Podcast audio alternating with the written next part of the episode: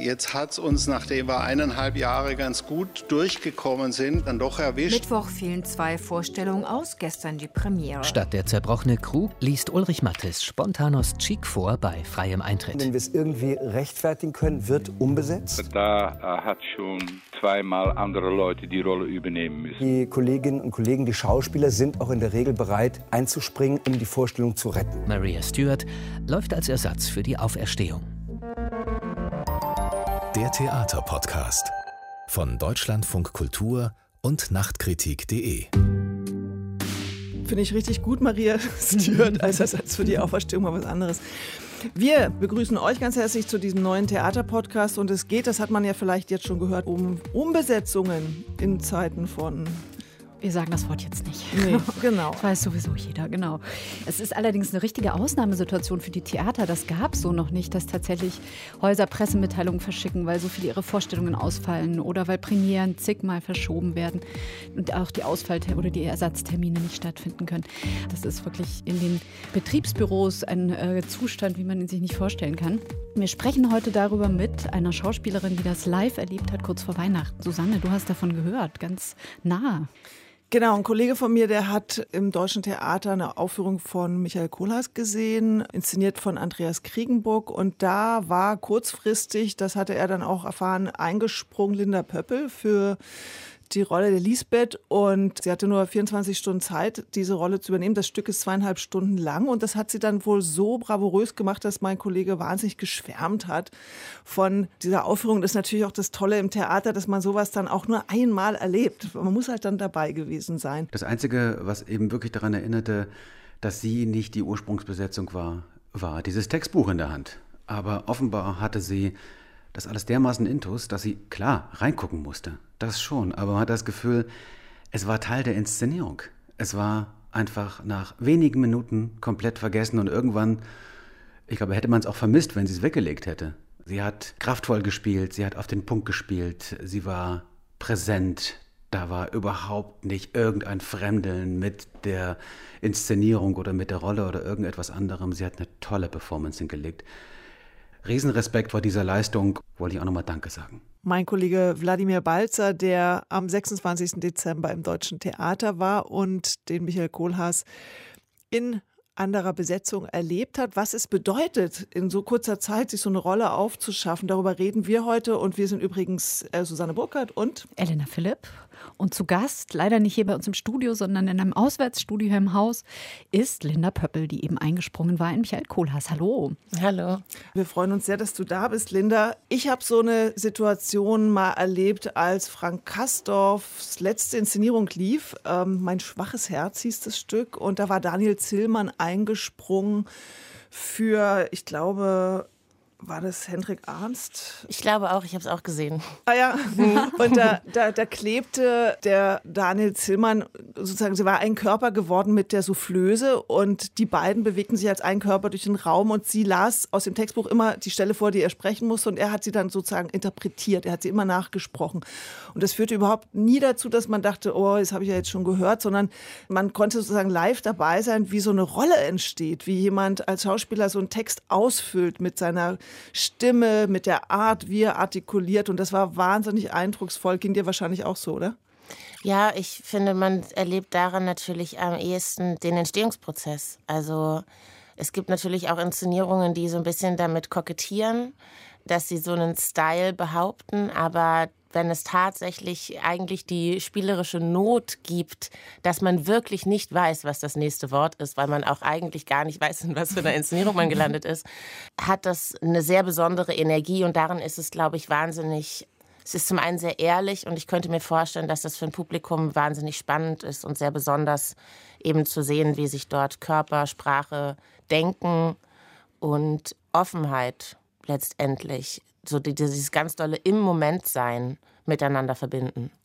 Linda, bevor wir jetzt über deine Rollenübernahme sprechen, stellen wir dich jetzt vielleicht noch mal kurz vor für alle, die nicht wissen, wer Linda Pöppel ist. Du hast angefangen in der Jugendtheatergruppe P14 an der Volksbühne, dann in Bochum Schauspiel studiert, warst engagiert in Bochum, Leipzig und auch in Frankfurt im Ensemble, hast mit vielen Regisseuren gearbeitet. wahrscheinlich wirklich nur Regisseuren. Also ich habe nur Männer gesehen, aber wahrscheinlich habe ich was übersehen. Aber es waren jedenfalls alle großen Regisseure dabei, von René Polisch über Jürgen Kruse, über Ersan Montag, Sebastian Hartmann, Sebastian Baumgarten. Und seit sechs Jahren bist du festes Ensemblemitglied am Deutschen Theater. Vielleicht magst du uns mal kurz erzählen, wie es zu dieser Umbesetzung kam im Michael Kohlhaas.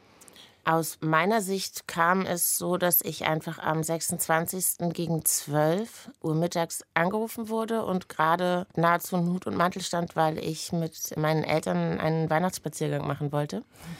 Und äh, wir wollten in den Grunewald fahren und dann klingelte das Telefon und ich sah schon, dass es eine Nummer vom Theater ist und dachte so, oh Gott, gehe ich da jetzt ran? ähm, und bin dann aber natürlich reingegangen und wusste aber auch überhaupt nicht, womit zu rechnen ist, weil meine nächsten Vorstellungen regulär waren dann eben am, ich glaube, 28. und 29. Da dachte ich kurz, ach nein, vielleicht fällt irgendwas aus oder so, bin aber auf jeden Fall ran, dachte, hm, komisch, Weihnachten. Und dann war es sehr schnell klar, die Dramaturgin war am Telefon und sagte, Linda, äh, ich weiß, es ist Weihnachten, aber und erzählte mir eben, dass eine Kollegin ausfallen würde und dass das für das Haus wahnsinnig wichtig wäre, ähm, die Vorstellung zu retten, weil ja, das hat man eben schon im Vorspann gehört, sowieso gerade sehr, sehr viel ausfällt neu angesetzt wird und da die Pläne ständig auf dem Kopf stehen. Und dann hat sie mir das alles erzählt und ich habe bei mir nur gemerkt, dass ich im ersten Moment sofort, bei mir ist irgendein Motor angesprungen. Anders kann ich das nicht beschreiben. Also ich so eine Mischung aus Angst, Angst und Panik und aber auch totaler Neugier und so man schnuppert da einfach irgendwie, dass das besondere Möglichkeiten sind. Und dann habe ich gesagt, okay, ich habe die Inszenierung nicht gesehen, ich weiß überhaupt gar nichts. Gibt es ein Video? Und dann gab es ein Video, das war aber ein halbes Jahr alt und es war eine Version von, die ursprüngliche Premiere war in Bregenz. Und danach wurde für die Berliner Fassung noch ein bisschen was auch verändert. Ich habe aber nur die Bregenz-Fassung dann gehabt als Stream und saß dort und habe dann die Kollegin, die ausfiel, angerufen und einen anderen Kollegen, der mitspielte. Und äh, die sagten beide zu mir am Telefon noch, Linda, das ist eigentlich nicht machbar. Und dann musste ich eigentlich nur noch lachen, bin mit meinen Eltern spazieren gegangen. ähm, habe bei meiner Oma noch ein Stück Kuchen gegessen und dann bin ich abgetaucht. Dann bin ich bis morgens um vier, saß ich vorm Computer und habe mir immer wieder das Video angeguckt, weil diese Inszenierung ein unfassbares Tempo hat. Dann ist es Kleist. So Sätze, die einfach nach fünf Zeilen immer noch keinen Punkt haben. Und es wurde teilweise mit einer Kollegin, die ich auch nicht kannte, die ähm, Gästin ist bei uns chorisch gesprochen. Das war auch oh. gleich die erste Szene und das war in einem Mordstempo. Und dann saß ich immer vom Laptop bis morgens um vier und habe einfach mitgesprochen. Ich habe immer zurückgespult und ich habe alle Szenen, die es gab, mitgesprochen, um, um auf dieses Tempo zu kommen. Und ja. Und dann auf der Bühne, also hattest du das Textbuch in der Hand oder wie weit warst du? Also klar, bei Kleisten kann man nicht auswendig lernen in 20 Stunden, aber ähm, wie war das denn so spielerisch, wenn man dann sozusagen gehandicapt ist, wenn man den Text vor sich herträgt? Oder hattest du auch eine Soufflöse, die dir ins Ohr geflüstert hat? Ja, das haben wir so ein bisschen überlegt und dann haben wir aber gesagt, nee, wir machen das tatsächlich total sichtbar mit Textbuch. Das hatte ich dann auch. Und dann habe ich mir aber, weil es dann auch ähm, bei der, wir hatten dann, glaube ich, um 14 Uhr so eine sogenannte Umbesetzungsprobe, aber auch auf einer Probebühne. Und das Bühnenbild selber war noch mit so Holzplanken, wo es dann immer nur hieß, man muss ein bisschen aufpassen, weil man stolpert da sehr gerne. äh, da dachte ich so, hm, ist lustig, wenn ich auch noch lese und währenddessen mich bewegen soll. Mal sehen. Dann haben wir uns aber dafür entschieden, dass wir das sehr sichtbar mit Buch machen. Und das war auch ganz gut, weil ich glaube, dadurch hat sich was ergeben, dass ich eigentlich nahezu mehr Impulse hatte, tatsächlich nicht nur zu lesen, sondern auch durchaus ein bisschen was zu spielen, weil ich die Mittel alle selber in der Hand hatte. Und der Zuschauer oder die Zuschauerin damit ja mitgehen konnte. Also die konnten das sozusagen sehen. Die Sache mit Knopf im Ohr ist ja oft, dass man das dann eigentlich gar nicht wirklich weiß oder nicht mitgehen kann. Selbst wenn man sich verspricht oder wenn ich jetzt zum Beispiel, ist mir jetzt nicht passiert, aber wären mir jetzt die Zettel runtergefallen oder so, dann hätte ich vermutlich so schnell nicht mehr gewusst, auf welcher Seite ich eigentlich wieder einsteigen müsste. Aber das sind ja dann alles Vorgänge, die sind auch erlebbar für das Publikum. Und das finde ich eigentlich sehr schön. Und wie studiert man dann die ganzen Abläufe ein? Also es, du hast ja schon gesagt, das Stück hat ein irres Tempo und äh, wird sich ja auch bewegt. Wie hast du das hinbekommen? Also haben da die Kollegen geholfen, dass du anhand deren schon gesehen hast, ah, der geht da rüber, muss ich jetzt auch da rüber gehen oder wie läuft sowas dann? Ja, beides. Also zum einen eben gab es das Glück, dass es diese Aufzeichnung gab und da habe ich mir dann ganz viel ins Textbuch geschrieben, wann ich irgendwo ein Schaukelpferd hintragen muss oder wann ich irgendwo hinten sein muss oder wann ich für eine Kollegin Kleidung auf irgendeine Position packen muss, weil es am Anfang noch hieß, ja, aber es ist, es ist Text und es ist Kleist, aber sonst ist da gar nicht so viel. Und dann habe ich mir das Video angeguckt und dachte, doch, meine Kollegin macht ständig irgendwie auch etwas sozusagen, während sie keinen Text hat. Und das hatte ich mir in mein Buch geschrieben. Und ich hatte aber auch wirklich das Glück, dass ich einfach ganz, ganz tolle Kollegen hatte, die da sehr herzlich mich eingebunden haben. Und vor allem die Umbesetzungsprobe war mit zwei KollegInnen, die ich vorher nicht kannte. Die waren beide ähm, oder sind beide Gast bei uns. Und das war aber auch extrem herzlich und die haben sich irgendwie auch so gefreut. Also weil es auch für die irgendwie so war, dass sie meinten, ach, das ist irgendwie sehr besonders. Mal sehen, was wir miteinander erleben. Und darin war die Situation und die Atmosphäre sehr warmherzig und toll. Und ich musste dann irgendwann nur lachen, weil auch als es losging, das hatte ich irgendwie mich fast am wenigsten drum gekümmert, wo es hieß, wir nehmen dich dann da mit. Und dann wurde ich eben mit auf die Bühne genommen und da war aber noch so eine Zwischenwand runtergefahren. Man sah uns quasi noch nicht.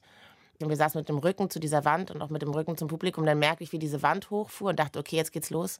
Und um mich rum fingen alle an zu frieren, weil die natürlich schon in ihren Rollen waren. Und dann habe ich mich so umgeguckt und fand mich jetzt aber wahnsinnig gerührt, weil ich dachte, ach Gott, ich habe gerade, haben wir alle auf der Seitenbühne noch miteinander geredet und jetzt sitzen die neben mir und wir kennen uns nicht mehr. Und ich besuche die so in ihrer Inszenierung und die frieren alle. Und jemand kommt und bringt Tee und ja, ich fand es irgendwie, es war sehr schön. Da muss man plötzlich mitfrieren wahrscheinlich. Ja, ich wusste nicht so richtig. Ich weiß auch gar nicht mehr genau, ob ich mitgefroren habe oder nicht. Das ist ja dann auch wie so ein, man ist ja dann wie in so einem Strom durch so eine Vorstellung hindurch und dann ist irgendwann Applaus. Und danach sitzt man zusammen und dann realisiert man eigentlich auch erst ein bisschen, was man da erlebt hat. Susanne hatte gerade ja schon gesagt, die KollegInnen können unterstützen, aber was sind es denn so für schauspielerische Fähigkeiten, die du in so einer Situation abrufen kannst? Also du spielst ja auch viele Stücken, die improvisiert sind am Abend, also wo man so bestimmte Eckpfeiler hat, aber dann zum Beispiel Text oder Szenen auch tatsächlich reinruft, wenn einem gerade danach ist oder es passt. Also was hattest du sozusagen in deinem Repertoire, was du nutzen konntest, auch wenn du die Inszenierung noch nicht erlebt hattest, sondern da quasi reingeworfen wurdest? Was hilft da? Gute Frage spontan würde ich sagen, ich habe da gar nichts im Petto, aber ähm, vielleicht am ehesten das, was ich versucht habe zu beschreiben, was so getriggert wird in einem. Vielleicht am ehesten sozusagen diese Form von Lust an der Herausforderung, an dem Besonderen, weil dadurch die Angst in den Hintergrund tritt. Die Angst vor Fehlern oder vor sich peinlich machen oder irgendwie so. Sondern dass es da irgendwie bei mir so ein, mich reizt es. Mhm. So, das hattest du am Anfang gesagt, ne? Also genau. Dieser Motor zwischen Angst, Panik und totaler Neugier.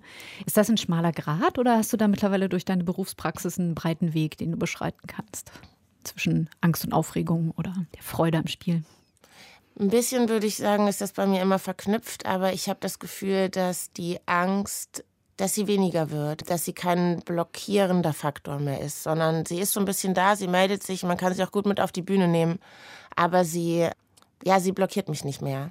So, sondern ich glaube, es überwiegt die Freude und vor allem, das hat tatsächlich dann doch äh, sozusagen mit der Situation zu tun, in der wir seit zwei Jahren stecken. Es überwiegt bei mir die Lust und die Freude daran, meinen Beruf ausüben zu dürfen, weil ich gemerkt habe, was es bedeutet, wenn ich das nicht darf.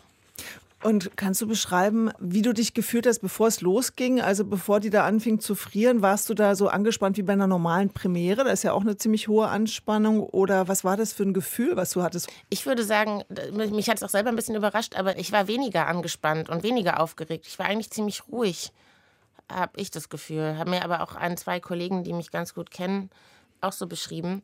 Ich war eher sehr konzentriert und ich habe mich zum einen so gefreut, das zu machen und zum anderen aber habe ich so gemerkt, ich habe mich so entlastet gefühlt, weil es ging gar nicht um mich. So, das ist ja manchmal dann bei eigenen Premieren oder so, dann hat man so einen Anspruch an sich selber oder hat irgendeine Szene, die einem am Herzen liegt oder so und die will man dann gut machen und das ist ja meistens sowieso schon fatal, wenn man irgendwas gut machen will, kann man eigentlich schon abgehen. Und das war alles ausgehebelt, das gab es irgendwie nicht, sondern ich war da mit diesem Buch und dieses Buch hat mir ganz klar gesagt, mir kann irgendwie nichts passieren weil ich muss mich ja an nichts erinnern. Es wird alles einfach sozusagen im Moment entstehen und in dem Buch steht, was ich zu sagen habe. Und wenn ich mich verspreche, verspreche ich mich. Also das kann ich dann auch nicht ändern. Und darin war ich deshalb irgendwie in meiner Erinnerung ziemlich klar und war gar nicht so aufgeregt, weil ich wirklich so dachte, ich möchte so gerne vor allem, dass meine Kollegen und Kolleginnen eine schöne Vorstellung haben. Das war nicht das Einzige, worüber ich mir Gedanken gemacht habe, dass ich die nicht ausbremse oder dass für die nicht der Rhythmus des Abends so kaputt geht, dass die eigentlich sich danach denken, ach, wäre die Vorstellung mal ausgefallen. Das war jetzt irgendwie frustrierend. so. Aber es kommt ja noch ein Punkt hinzu, also dass du dich nicht blamiert hast, das wissen wir ja inzwischen, sondern ganz im Gegenteil, die Leute waren total begeistert. Aber es kommt ja noch ein Punkt dazu, dass man ja eigentlich gar nicht wirklich scheitern kann, weil man hat ja schon den Bonus vom Publikum, dass man sich das überhaupt traut. Also wir haben mal Johann Simons gefragt, den Intendanten vom Schauspielhaus in Bochum, wie das dann ist, weil man übernimmt ja die Rolle von jemandem anderen. Und wenn dann, wie in deinem Fall, man so gefeiert wird, könnte das ja auch blöd sein für die Kollegin, die das vorher gespielt hat. Und das habe ich ihn mal gefragt, wie ist denn das in solcher Situation? Wir können mal kurz hören, was er da gesagt hat.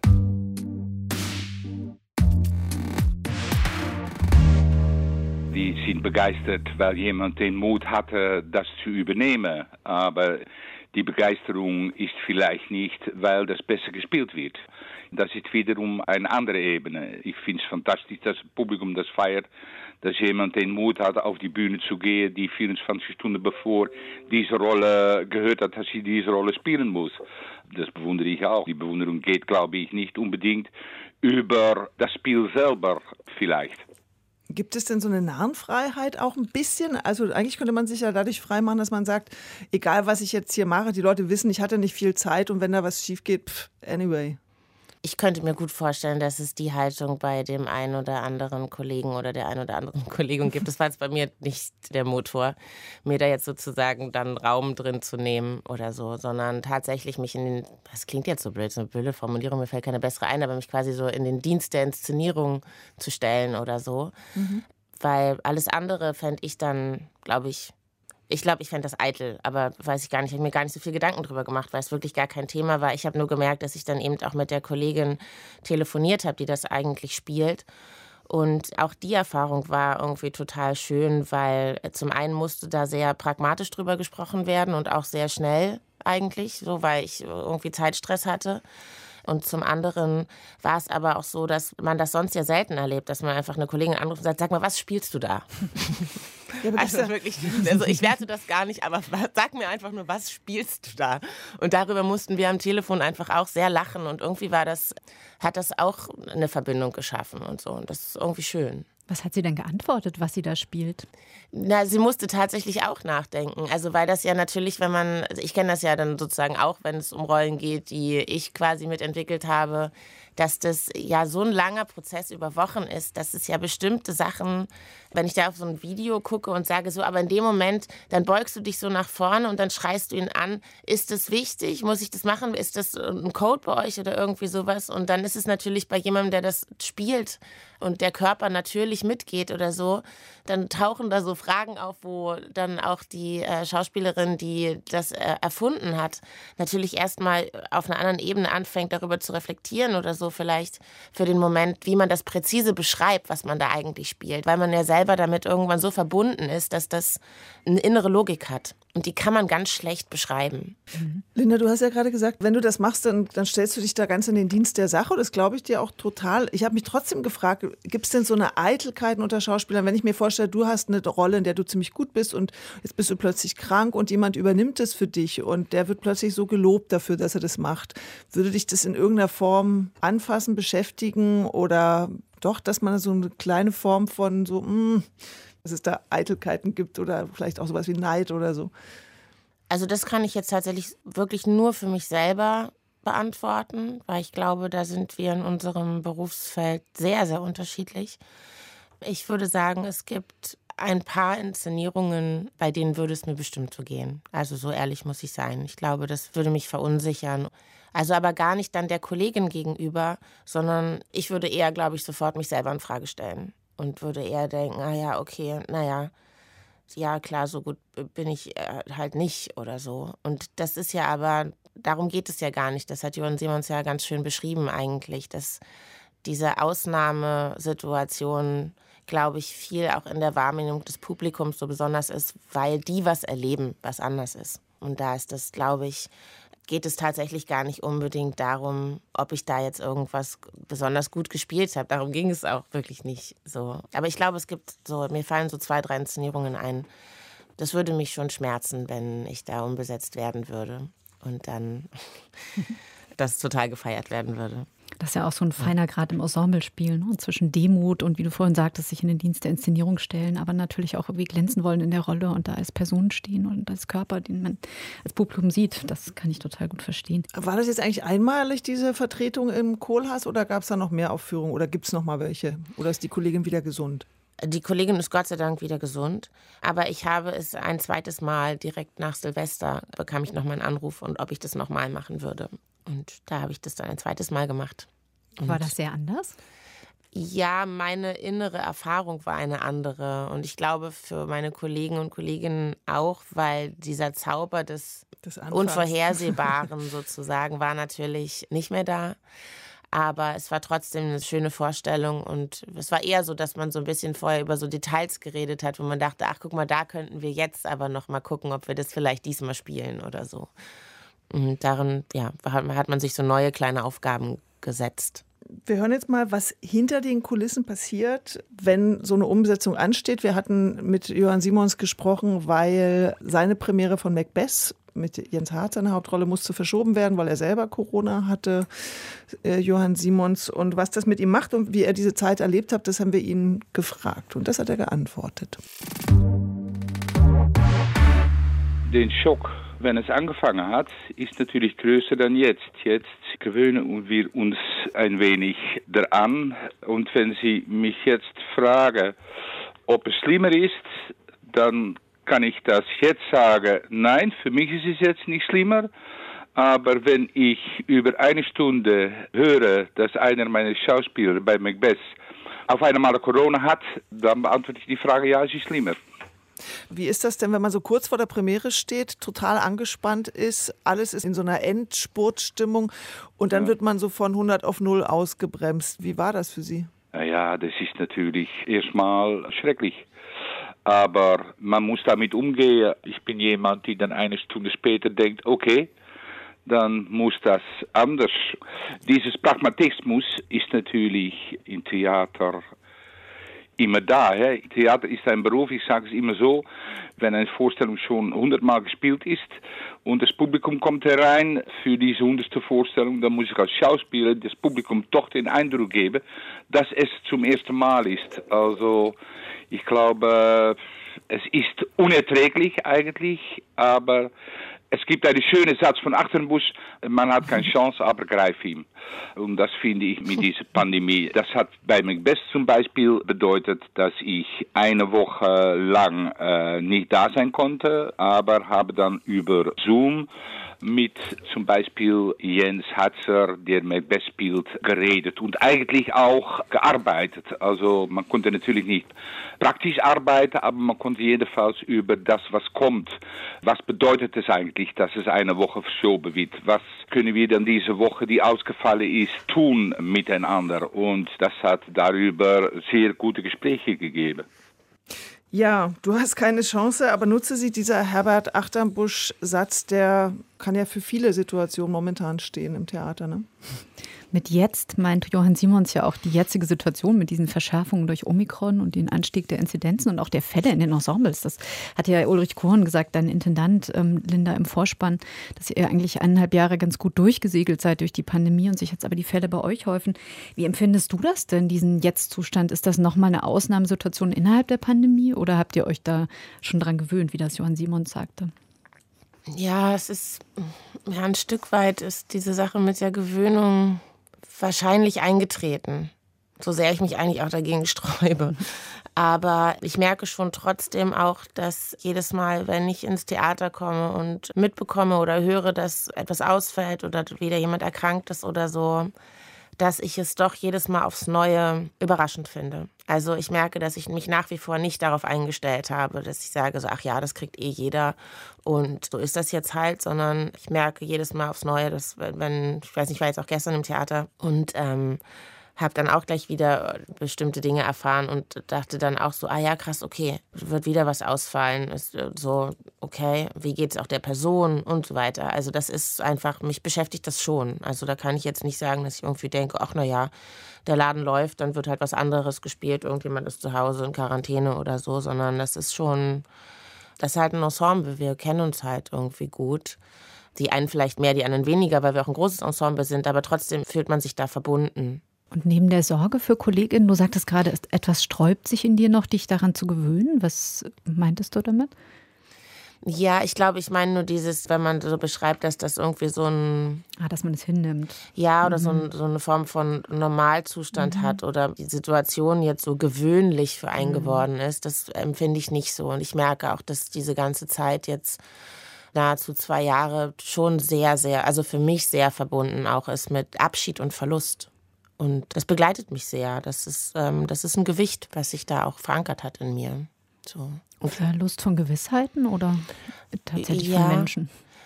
Alles, würde ich sagen. Also Gewissheiten und Menschen, aber auch die Art und Weise, wie ich äh, zuvor zehn Jahre lang meinen Beruf ausgelebt habe und ausgeübt habe, wie ich den ausüben konnte, wie äh, selbstverständlich das im Alltag war. Also ich habe das trotzdem nie als große Selbstverständlichkeit hingenommen, weil mein Weg, bis ich diesen Beruf ausgeübt habe, sehr kompliziert und sehr steinig war. Deshalb war ich da immer sehr dankbar für, aber trotzdem habe ich einfach unglaublich viel gearbeitet, zehn Jahre lang. Und habe dann sehr stark gemerkt, was das bedeutet, wenn ich das nicht weiter in dem Maße tun darf und es nicht selbst entschieden habe, mhm. sondern wirklich da ähm, mich richtig umstrukturieren musste innerlich, äußerlich, in allem. Ja, ganz anders als für euch, die Schauspieler, ist es für die Leute hinter den Kulissen, nämlich zum Beispiel das Künstlerische Betriebsbüro KBB, da ist ja seit zwei Jahren quasi Dauerausnahmezustand. Die Kolleginnen sind echt nicht zu beneiden. Da gibt es wirklich keinen Tag derzeit, wo nicht umgeplant werden muss. Simone Pasemann leitet das künstlerische Betriebsbüro im Deutschen Theater. Sie kann echt ein Lied davon singen.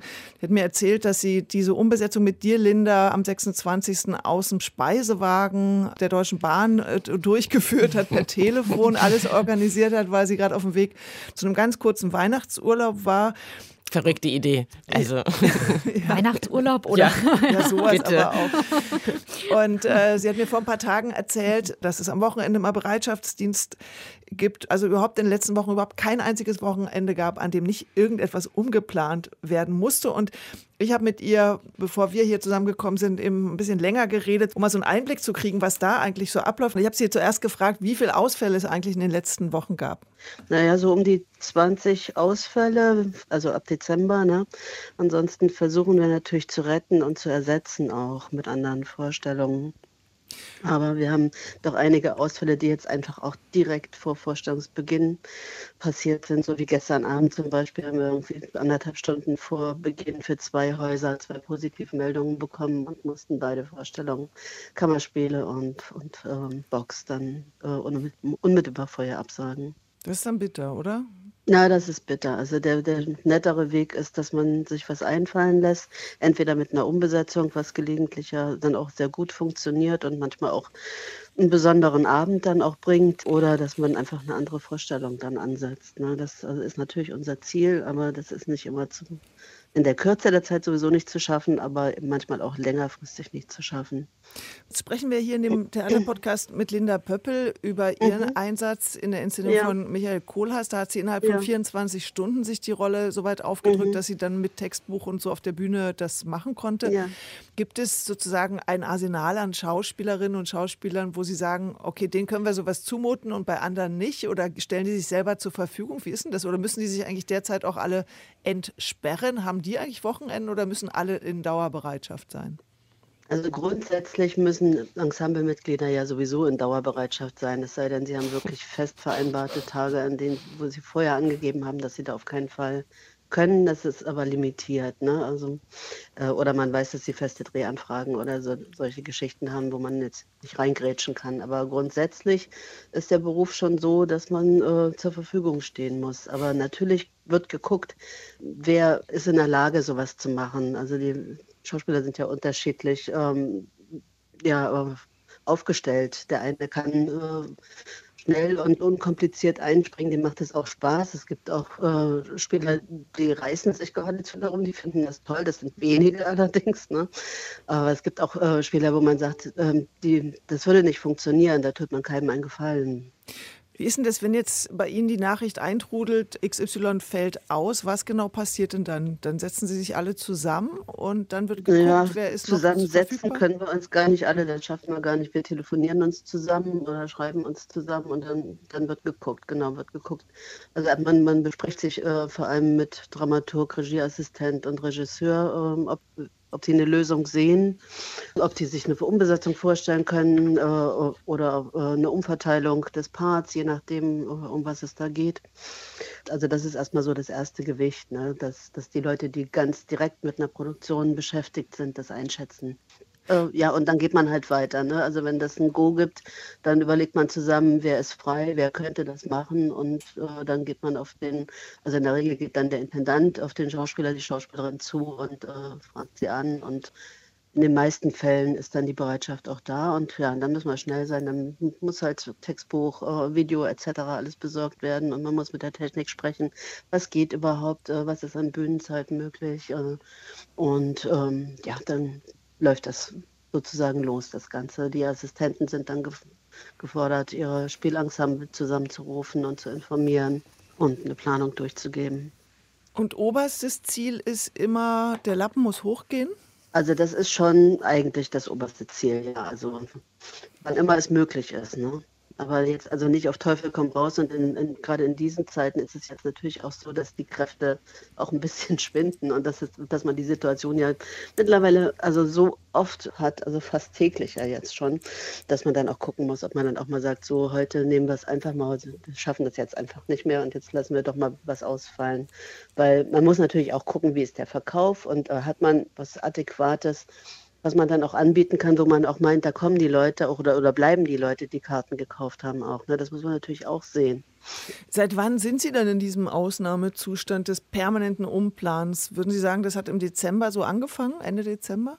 Also grundsätzlich sind wir in diesem Zustand, seitdem die Pandemie losgegangen ist. Mhm. Ne? Also wir hatten halt lange Zeit doch Glück mit äh, eigenen Fällen, also dass wir da kaum äh, Corona-Fälle hatten und im Spielensemble die erste Zeit überhaupt nicht. Und das ist jetzt tatsächlich in dieser Spielzeit anders geworden und insbesondere jetzt in den letzten Wochen. Also jetzt haben wir wirklich nahezu täglich einen neuen Fall, manchmal auch mehrere und ja, das nimmt jetzt gerade zu. Also ich fürchte, das wird jetzt die nächsten Wochen auch eher noch verschärfter werden. Jetzt ist das Spielzeitthema des deutschen Theaters in dieser Saison mit Wundern rechnen. Ja. Das hat ja was, fast schon was äh, prophetisch, oder vielleicht ist das so ein bisschen das Pfeifen im Walde. Mit welchen Wundern rechnen Sie denn gerade derzeit noch? Ähm, naja, ich habe das ja mal gleich äh, so ein bisschen sarkastisch abgewandelt und habe daraus mit Wundern rechnen gemacht. weil ich das realistischer fand. Aber nein, natürlich hofft man, dass das irgendwann ähm, ja diese Pandemie in den, in den Griff kommt. Aber, aber ich, also ich rechne jetzt nicht so schnell damit. Das wäre das Wunder. Und äh, ja, also ich rechne jetzt nicht mit einem Wunder. Ich gehe eher damit um, wir fahren auf Sicht. Wir müssen irgendwie versuchen, irgendwie alle ruhig zu bleiben, uns irgendwie gegenseitig zu stützen. Und das ist manchmal wirklich äh, schwierig, diese Ruhe zu bewahren, weil die Wellen, wie gesagt, hochschlagen, wenn wir morgens ins Büro kommen. Wissen wir, dass wir zu unserer eigentlichen Arbeit den ganzen Tag nicht kommen werden, weil wir nur auf die aktuellen Fälle reagieren müssen. Das Wunder wäre, wenn das tatsächlich irgendwann mal wieder, wenn es eine gewisse Normalität jetzt mal wieder irgendwann gäbe. Aber damit rechne ich in den nächsten Wochen überhaupt nicht. Das sagt Simone Pasemann. Sie leitet das künstlerische Betriebsbüro am Deutschen Theater in Berlin. Eine von vielen Mitarbeitern in den Theatern, die nicht sichtbar sind, so für die Zuschauer, aber derzeit wirklich Großes leisten. Und sie hat sich für dieses Gespräch extra nach Hause zurückgezogen, weil sie sagte, in Ruhe telefonieren kann sie derzeit nicht in ihrem normalen Büro, weil zu viel los ist. Also danke dafür nochmal. Und daher ist dann auch diese schlechte Telefonleitung zu verantworten. Aber wir bitten um Nachsicht. Linda, du hast an einer Stelle gelacht, als es um die Dauerbereitschaft ging. Was hast du dir denn da gedacht in dem Moment? Ja, stimmt, da musste ich lachen. Äh, dass das einfach stimmt. Und dass das aber auch im Laufe der letzten knapp zwei Jahre mir auch erst nochmal auf einer anderen Ebene deutlich wurde, tatsächlich, dass das äh, etwas ist, was ich zehn Jahre lang völlig unhinterfragt im Rahmen meines Berufes gelebt habe. Und so sehr ich das extreme Ausleben meines Berufs auch vermisse, so sehr merke ich auch, was das bedeutet, ein bisschen mehr Freiräume zu haben, weil man automatisch weniger Vorstellungen hat, weniger produziert, ich zumindest. Und deshalb musste ich gerade so lachen, weil die letzten zwei Jahre für mich wirklich komplett anders waren. Und es aber stimmt, dass wir offiziell natürlich jederzeit abrufbar sind. Aber ich dachte gerade jetzt, dadurch, dass ja jeden Tag umbesetzt wird oder neu irgendwas anderes angesetzt wird, eine Sololesung hier oder was auch immer, dass du dann jeden Tag dreimal dein Handy checken musst, weil vielleicht doch jemand sagt, du, da fällt heute Abend was aus, kannst du mal schnell aus dem XY-Buch eine Lesung schnell machen oder sowas, das erlebst du jetzt nicht. Nee, und ich glaube auch, ich weiß es gar nicht, da will ich mich jetzt nicht zu weit aus dem Fenster hängen, aber ich glaube, dass die Lesungen, die zum Beispiel angesetzt sind, teilweise bereits existiert haben mal oder aber es auf jeden Fall sozusagen ein, dass es ein Bewusstsein im KBB gibt, dass es bestimmte Menschen gibt, die sowas quasi im Petto haben. Also ich habe jetzt nicht davon gehört, dass irgendjemand angerufen wird, aber wie gesagt, da möchte ich mich nicht zu weit aus dem Fenster hängen. Man kriegt das auch dadurch, dass das täglich so wirr ist, kriegt man gar nicht alles mit, was die ganze Zeit passiert. Auch bei Kolleginnen und Kollegen. Aber ich glaube jetzt nicht, dass ich damit rechnen müsste, dass mich jemand anruft und sagt, kannst du bitte Roman XY morgen Abend einfach lesen. Das, das glaube ich nicht. Bislang hatte ja so ein Spielplan an einem Theater eine ziemlich große Verbindlichkeit. Das war auf Wochen, Monate, manchmal auch Jahre hinaus schon irgendwie vorausgeplant, was wann stattfindet. Ähm, du hast jetzt auch davon erzählt, dass sich die Wahrnehmung deines Berufs sehr verändert hat. Wie erlebst du denn diese Veränderungen am Theater generell? Also lösen sich solche Verbindlichkeiten auf? Gibt es auch Überlegungen, vielleicht eine gewisse Flexibilität mitzunehmen auf die Zeit nach der Pandemie, falls man über sowas jetzt überhaupt schon nachdenken kann? Oder wollen eigentlich alle wieder zurück zum zuvor? Ja, ich glaube, es gibt durchaus auch Energien, die möchten gerne zurück zum zuvor. Mhm. Eben weil man sich auch von bestimmten Vorgängen gar nicht verabschieden konnte. Das ist das, was ich vorhin meinte, auch mit ähm, dem Bewusstsein, dass man so Abschied und Verlust einfach auch mit dieser Zeit assoziiert. Und ich glaube, die Sehnsucht nach dem, was man vermeintlich besser kennt und was einen über viele Jahre begleitet hat, ist groß. Ich glaube aber, dass das gar keinen Weg zurück mehr gibt, selbst wenn er durch die Umstände wieder möglich wäre, glaube ich, geht er nicht mehr zurück, weil wir zu viel erlebt haben, weil das jetzt die Zeitspanne ist zu lang, zwei Jahre ist zu lang das hat in uns allen Spuren hinterlassen. Daran glaube ich total. Und das wird eher das Interessante sein, wie wir uns darin neu begegnen und wie wir das miteinander vielleicht sogar wirklich richtig aufarbeiten, weil es auch unterschiedlich ist. Es gibt Kolleginnen von mir, die haben extrem viel gearbeitet die letzten zwei Jahre und hatten quasi nahezu da in dieser Spanne der Pandemie sind auf dem Zahnfleisch gelaufen. Bei mir ist es genau das Gegenteil. Ich war vorher an einem Punkt, so einen Monat bevor der erste Lockdown kam, war ich völlig fix und fertig und wusste gar nicht mehr, wo oben und unten ist. Und hatte bis dato sehr, sehr viel gearbeitet. Und ich glaube, das überhaupt miteinander auszutauschen und sich darin zu berichten, wie man sich selber auch neu kennengelernt hat, was für einen Blick man auf den Beruf hat, das wird im besten Falle einen gemeinsamen neuen Weg bereiten, der vielleicht eine andere Form von Austausch und Miteinander teilen und auch vielleicht sogar so eine Zärtlichkeit oder so ermöglicht, weil wir im besten Sinne gelernt haben, wie unterschiedlich Menschen mit äh, solchen Bedingungen zu kämpfen haben. Ein Aufruf zu mehr Empathie und auch der Wunsch danach. Ähm, wir sind jetzt schon fast am Schluss des Theaterpodcasts 43. Susanne winkt noch, dass sie etwas fragen möchte. Du hast uns auf dem Weg ins Studio, Linda, verraten, dass du deshalb so wunderbar gebräunt im Gesicht bist, weil du in Portugal warst und äh, da ein bisschen Urlaub hattest. Was ich mich frage, nach dem, was du gerade gesagt hast, was mich sehr nachdenklich gerade macht, weil mir es ein bisschen ähnlich geht. Also ich habe eher das Gefühl, dass bei manchen sozusagen, dass man so einen Schritt zurücktritt vom eigenen Beruf und plötzlich denkt, was könnte ich denn eigentlich noch anderes machen, was mir auch große Freude bringen würde. Ist es so etwas, was du meinst? Also, dass man sagt, sich vielleicht nochmal auf andere Dinge zu konzentrieren, die man eben, wie du es ja gerade beschrieben hast, in diesem Auspowern dann vielleicht vernachlässigt hat? Hm. Ich glaube, mir ist die Vernachlässigung sehr bewusst geworden, aber ähm, und das hat zum Beispiel auch mit dieser Umbesetzung zu tun, um kurz den Bogen zu schlagen. Nein, aber ähm, dass ich äh, festgestellt habe in dieser außergewöhnlichen Situation da der Übernahme, wie sehr ich meinen Beruf liebe. wie sehr ich das liebe. Ich, äh, ich stand und mich hat es total gerührt, als das losging. Ich dachte, es ist einfach ein unfassbar fantastischer Beruf. Ich stehe auf der Seitenbühne und gucke meinen Kollegen dabei zu, wie die alle Energie nach vorne in den Zuschauerraum blasen und ähm, sozusagen an den Flanken und am Rücken so verletzlich sind, weil sie nur ihre ganze Konzentration in den Raum jagen. Und ich habe da irgendwie sehr viel, es klingt so kitschig, aber ich habe so ganz viel Liebe empfunden und war so dankbar, dass ich das machen durfte und habe mich so gefreut und darin und auch tatsächlich auch Ensemblemitglied zu sein, weil das ist erlebbar, wenn man Ensemblemitglied ist. So, nee, deswegen, ich glaube gar nicht, dass ich darüber nachdenke, was anderes machen zu wollen, sondern ich glaube es nur, sich vielleicht darin anders zu entwickeln und das, die Dinge bewusster zu machen und ähm, sich vielleicht von der einen oder anderen anstrengenden Phase oder Hysteriewelle oder so auch nicht ganz so doll fangen zu lassen, weil es eine andere Dankbarkeit gibt, diesen Beruf ausüben zu können. Das würde ich vielleicht so sagen. Ja, dann danken wir dir sehr. Linda Pöppel war das vom Deutschen Theater Berlin. Hier über Improvisation und die Zärtlichkeit am Theater, die auch nach der Pandemie hoffentlich bestehen bleibt und sich vielleicht auch anders entwickelt. Dann so ich hoffe. Wächst, wächst, noch weiter wächst. weiter wächst, ist schön. Linda, ganz herzlichen Dank, dass du bei uns warst. Ja, ich habe also, mich sehr gefreut. Auch wenn Dank. wir nicht in einem Raum sein konnten, aber wir waren ja zumindest stimmlich und gedanklich ganz nah. Das war sehr schön. Äh, wir wünschen dir möglichst viele aufregende Einsätze noch, weil offenbar hat dir das ja auch richtig nochmal Schwung im Berufsleben gegeben nach so vielen Monaten des Still- oder mehr oder weniger Stillstands. Ja, absolut.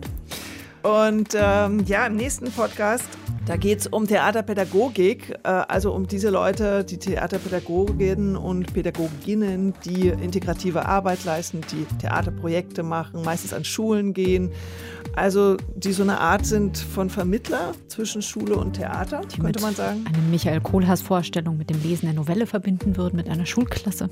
Vor mir genau. saßen in der Vorstellung tatsächlich Schulklassen, deswegen. Genau, über die sprechen wir und über ihre Arbeit und bis dahin bleibt alle gesund und alles Gute. Tschüss. Tschüss. Vielen Dank.